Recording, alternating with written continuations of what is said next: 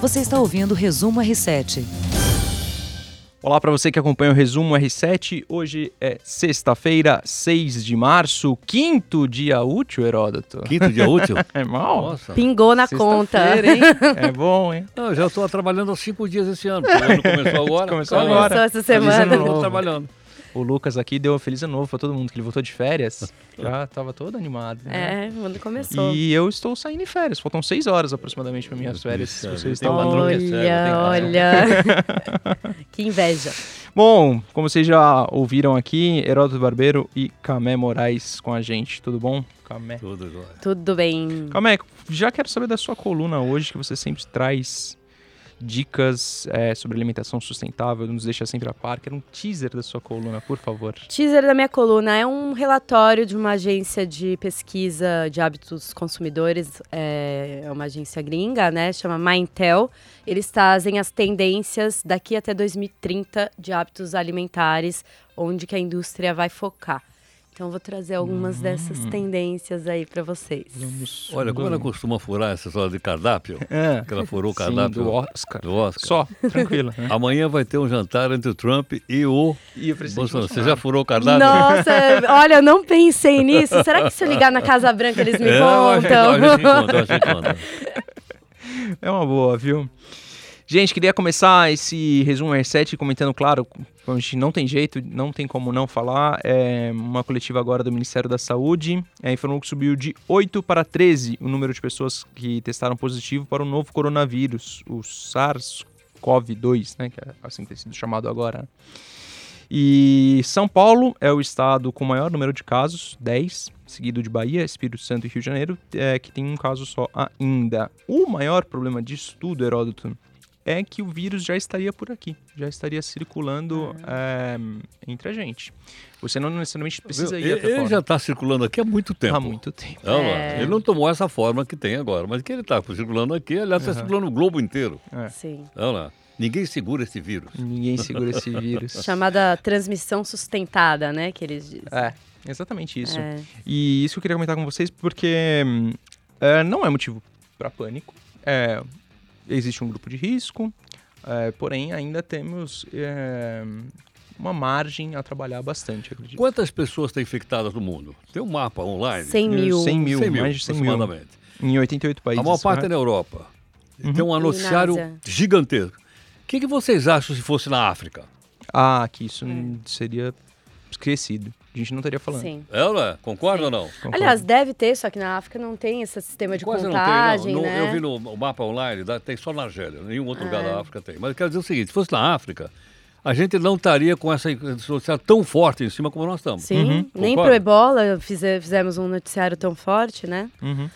Uma gripe. É, é, ex- exatamente 100 mil pessoas. Os dados são monitoramento em tempo real do Centro de Ciência e Engenharia é, de Sistemas da Universidade é, no- nos Estados Unidos, um órgão da OMS.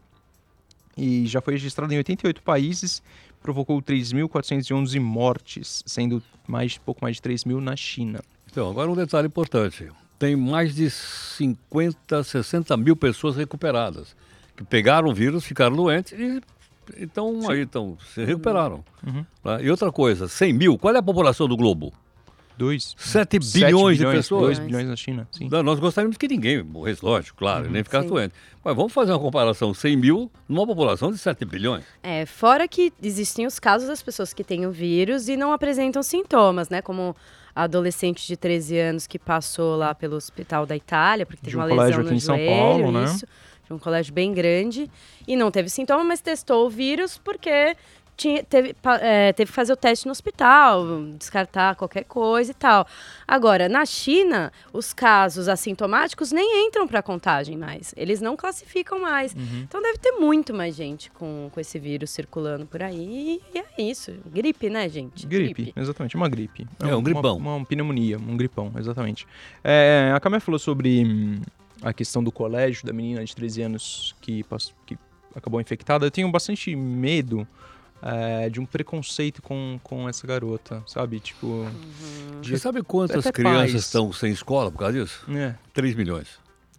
Tem 3 milhões de crianças, especialmente da Europa, que não estão indo na escola porque temem que essa aglomeração possa facilitar a, a difusão da doença. É, já tem muitas empresas fazendo home office, né? Falando para os funcionários ficarem em casa. em casa. O próprio colégio da garota, eu acho que entrou em quarentena, se não me engano, aqui em São colégio é? Paulo. O Bandeirantes? É o Bandeirantes, Bandeirantes. é. O Ela- Bandeirantes já tinha tomado essa decisão antes do início das aulas, segundo fontes minhas que têm filhos, funcionários de lá, de bloquear a entrada de alguns alunos que estiveram em férias na China. Tá vendo? Isso, isso que é. É, lá atrás, assim, lá é. atrás, né, quando começou, começaram os primeiros casos, eles já tinham tido essa postura. Não, não optaram por bloquear Uhum. a entrada dos alunos que estiveram na Europa, né?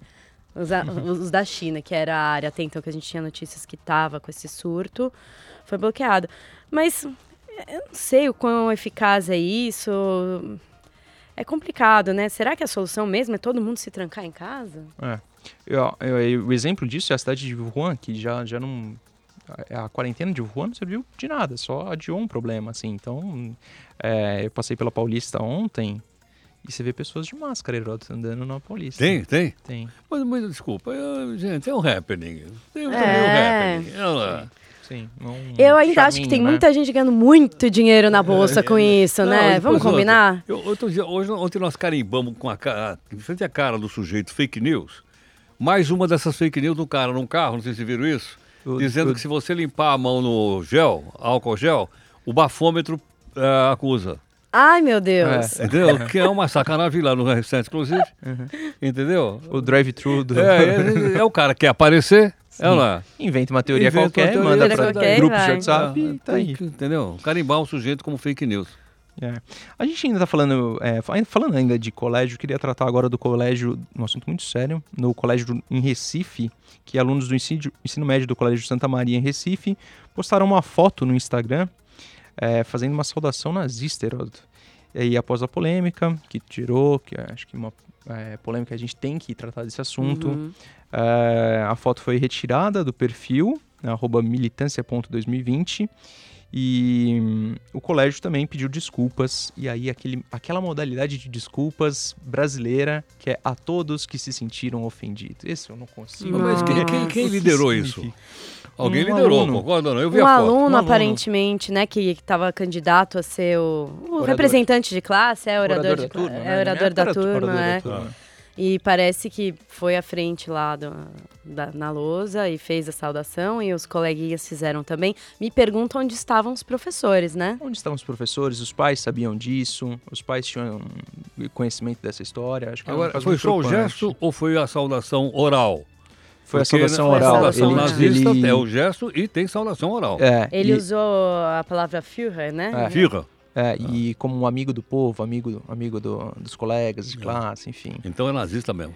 Ele É usou um... firra, Também pode ser uma desinformação, mas, poxa, já são adolescentes, sabe? Não, já lógico, deveriam sim. ser claro, mais bem lógico, sem instruídos do que a gente está falando. Com poxa, certeza então- não tiveram aula de Segunda Guerra Mundial Segunda na, Guerra na aula de Mundial, História né? ainda, né? O colégio também podia se adequar, né? Entender isso mais rápido, né? É. É, é, é. Enfim, acho que mas é um tema que a gente não pode deixar passar, sabe? Porque na Alemanha mesmo isso é motivo de cadeia, isso é é um motivo muito mais sério. E de repente a gente fica passando pano por umas coisas que não, não poderiam acontecer. Cada um tem a sua opinião, sua posição política, mas acho que o nazismo é, um Não, demais. é, é, que- não é na- nada com a informação, né? Também. No momento que você conta o terror que foi o nazismo, Sim. lá, Sim. o estrago que eles fizeram, as- os assassinatos que fizeram, as pessoas vão dizer, pô, mas eu não vou estar desse lado. Sim. Aliás, nós esquecemos de falar do outro. A gente fala do Hitler, mas nós não falamos do Stalin. Sim, O Stalin mandou matar muito mais gente. Muita gente. Olha lá. E a gente fala pouco do Stalin, é verdade. não é verdade? Bom, vamos à coluna da Camé. Camé, então contra, traz pra gente as novidades do mercado sustentável de alimentação que temos por aí. Então vamos lá, a tendência para 2030, segundo a Maintel, né, que é essa agência especializada em pesquisa de comportamento do consumidor, é dados e comida. O que tem a ver dados e comida? Como tudo que a gente está vivendo hoje, os nossos dados estão disponíveis aí. Cada vez que a gente dá um clique em aceito essa política de privacidade, a gente está abrindo mão da nossa privacidade e fornecendo os dados para as empresas é, oferecerem produtos para a gente da, da, da forma como eles melhor entendem, né? Então, a indústria alimentícia não está fora dessa, não uhum. está fora dessa tendência aí. Então a, a Maintel coloca isso em pauta, né? Colocando como Uma das tendências para 2020 é esse uso de dados para a criação de produtos cardápios personalizados, inclusive dispositivos dentro das casas. Por exemplo, a Nestlé, ela já lançou na China um dispositivo que parece o Google Home ou Alexa, que chama Xiao, Xiao Ai. Não, não sei falar Vamos chinês, aceitar, é. mas vamos lá. chinês. Que é uma caixinha de som que as pessoas conversam com a caixinha de som e falam: Ô, tchau, ai, é, eu quero uma receita de brócolis. Ai, eu estou com gripe, qual que é o alimento que fortalece a minha imunidade? É, qual é a opção mais saudável para quem tem diabetes? Ele vai Sim. respondendo. É como se fosse um, um Alex só voltado para comida. Esse, esse dispositivo não emplacou nos outros lugares ainda, mas eles projetam que ele possa ele vir um a valor. ser é, uma tendência nos outros países. Na China, no caso, eles não têm acesso ao Google, né? Então, o que a gente perguntaria para o Google, eles estão usando isso como dispositivo de, com dados confiáveis, digamos assim, a respeito de alimentação. Alguns restaurantes também estão usando aplicativos para servir pratos personalizados. Você vai lá e fala: olha, eu não gosto disso, disso, disso, eu tenho alergia a isso, isso e isso. Então eu quero um prato montado assim, assim, assim. Você faz o seu próprio prato com o app, por exemplo, imagina você entrar num restaurante de um chefe famoso e falar: olha, eu quero um prato que tenha queijo, é, alface, agrião e bife. E aí ele Se vai vire. lá, se vire e use isso, né? Tem esse, esse aplicativo e Uma essa boa ideia rede de de, restaurantes é inglesa, rede de restaurantes inglesa que chama Vitamojos. Eles criaram esse app também colocam como tendência esse tipo de aplicativo até 2030. Fazendas verticais nas cidades que já existem, existe Existem, aqui em né? São Paulo. Uhum. Nos Estados Unidos, em Nova York, por exemplo, tem a Bowery Parsley. É uma, é uma fazenda vertical que serve para os mercados que estão nos arredores, mais próximos. Então, é uma curta distância de transporte da verdura fresca até a prateleira. E imagino que em 2030 a gente não vai estar nem mais indo ao supermercado, a gente vai estar indo direto às hortas verticais. Vai, é uma boa aposta, né? Tomara, né? Boa. Antigamente as pessoas É, iam ia até a horta, iam né? até a feira, iam até a horta. A gente tava revivendo isso. né? revivendo isso, mas com umas coisas mais verticalizadas, ambientes controlados, estufa e tal. Dietas cetogênicas, que que são, são dietas cetogênicas? são aquelas dietas com baixa quantidade de carboidrato, que as pessoas fazem, tipo Dukan, Atkins, a dieta keto, que eles falam, keto, que eles falam. Então, as grandes marcas, elas estão entrando a fundo para fazer alimentos industrializados, voltados para dieta cetogênica. Normalmente, as dietas cetogênicas falam para a gente comer bastante carne, proteína, ovo, gordura até. Mas a indústria está se valendo disso e já está produzindo alimentos cetogênicos. E Esse tem mais não duas... Perde tempo, hein? Não perde Não tempo, perde, Herodes. não perde, porque as pessoas estão buscando individualização nos alimentos também. E aí nisso tem duas outras tendências que vale a pena falar, que são comidas e bebidas que melhoram não só não só seu bem-estar físico, mas o seu bem-estar mental. Então eles estão lançando, por exemplo, chás para relaxar, chás para a solidão, sucos energizados para a depressão. Tudo isso voltado já pronto dentro de uma lata. E beleza na lata também que eu separei aqui, que são comidas e bebidas bombadas de colágeno e aloe vera. Isso é super tendência. Isso, isso se fala muito, né? Na importância do colágeno que tem na gelatina. E tem, hoje é né? super caro você tomar uma cápsula você- de colágeno, né? Uhum. Ou, a- ou, ou então fazer uma sopa de pé de galinha, que é a coisa que mais tem colágeno na natureza. Ninguém vai ficar fazendo pé de galinha. Então as marcas já estão lançando água com adição Esse de aloe colágeno. vera é a mesma coisa que babosa? Babosa, exatamente, é a mesma Eu tomei coisa. cerveja de babosa. Cerveja Ah, de é? babosa. É. Nunca tomei. Na China. E é bom? Era bom, É bom porque babosa é Bom. amargo, né? é bom. E é bem verdinha a cerveja. Que engraçado. Que curioso. É. É isso. E é isso, e é isso, gente. Essas são as principais tendências que eu separei aqui também pra não tomar muito todo Ah, o nosso muito podcast. legal, tudo muito importante. Eu tenho muitos defeitos, um deles é tomar um suco que eu faço de laranja com banana. Não tem nada a ver, né? Não combina com nada. Ah, Mas eu acho que faz bem. eu acho uma- gostoso. Você eu acho que gosta? eu gosto. Gosta, é. gosta, ué. tem Ah, potássio, tem vitamina C, tá Ah, eu gosto. certo. É uma mistura que eu olhei assim os dois um dia, vou tomar. Por que não? Vitamina. Eu prefiro quando é limão, eu prefiro ele mais magadinho, sabe? Sim, sim. Também. Isso Ah, como mexidinho, com uma colherzinha de açúcar. Uma colherzinha de açúcar e só, mais Tá bom, nada. mais E nada. gelo. Gelo, Só. talvez. Gente, é, queria, claro, como sempre, aproveitar e encaixar um pouquinho do esporte aqui, o Brasil anunciou os convocados para a primeira rodada das eliminatórias, mas isso não é assunto quando Ronaldinho Gaúcho está preso no Gente. Paraguai.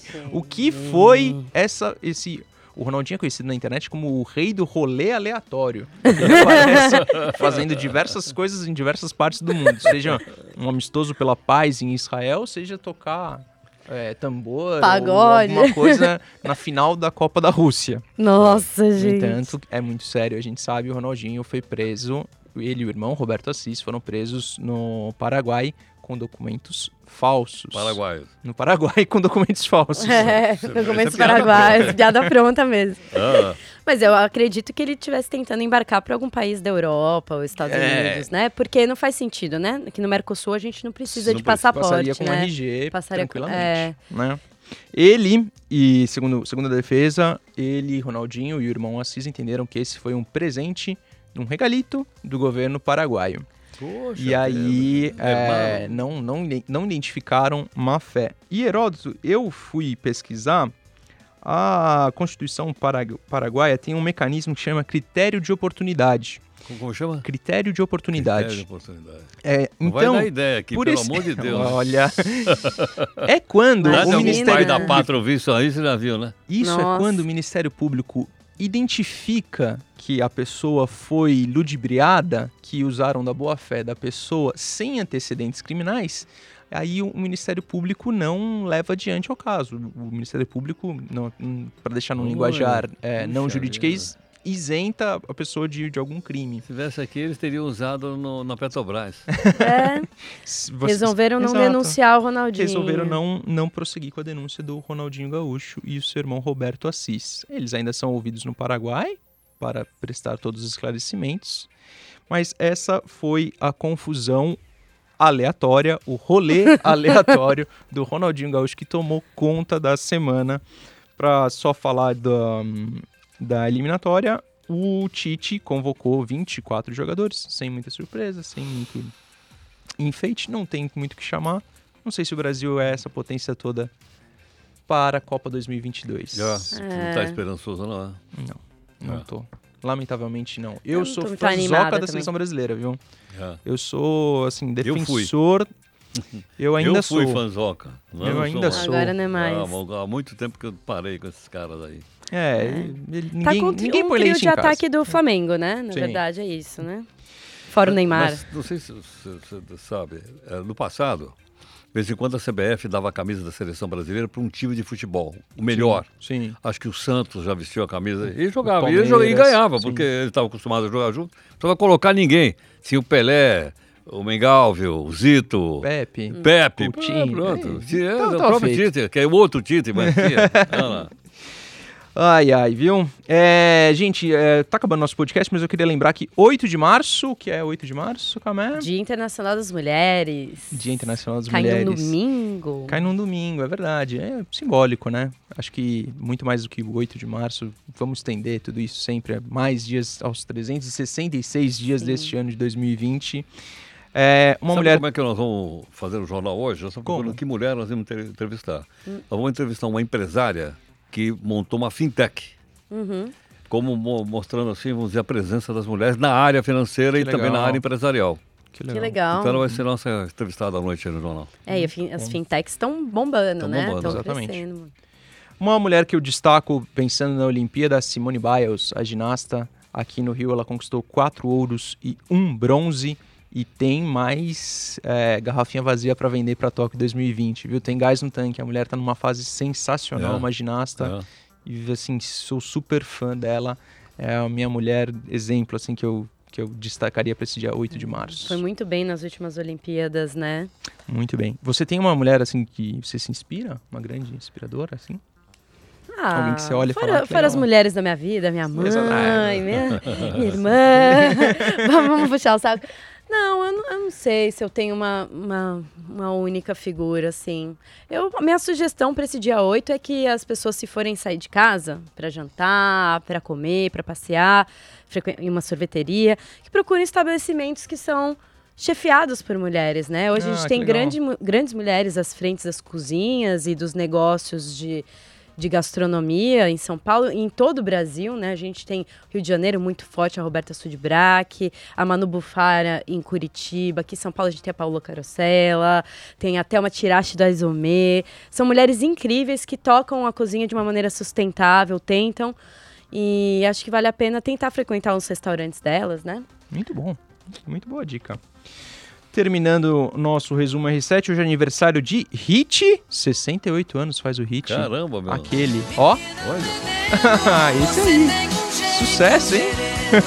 É ótima essa música. É, foi um Eu sucesso. adoro, Já, a pessoa já se adoro. soltou Foi um aqui pra imenso isso aí. Muito legal. E do Shaquille O'Neal, ex-jogador de basquete, faz 48 anos, que eu sou grande fã, não poderia deixar de citar o aniversário dele. Como eu falei no começo, estou saindo em férias. E... Pablo Marques assume as sextas-feiras aqui, companheiro de vocês às quartas, estará me substituindo nessas próximas quatro semanas. Ai, um mês de férias. Que luxo! É bom, Tá Um bom. luxo, né? Vai passear? Vai passear? Vou, vou. Fazer uns passeios aí. pretendo, pretendo não tomar água na região que eu vou. Muito Opa, bem. Vou aqui pertinho. É, gente, é isso. Obrigado. Um abraço também ao pessoal do suporte, do Wallace, que tá lá sempre comigo no R7, parceiraço. Até uma próxima. Valeu. Até tchau, tchau. mês que vem. Tchau. tchau. Você ouviu Resumo R7.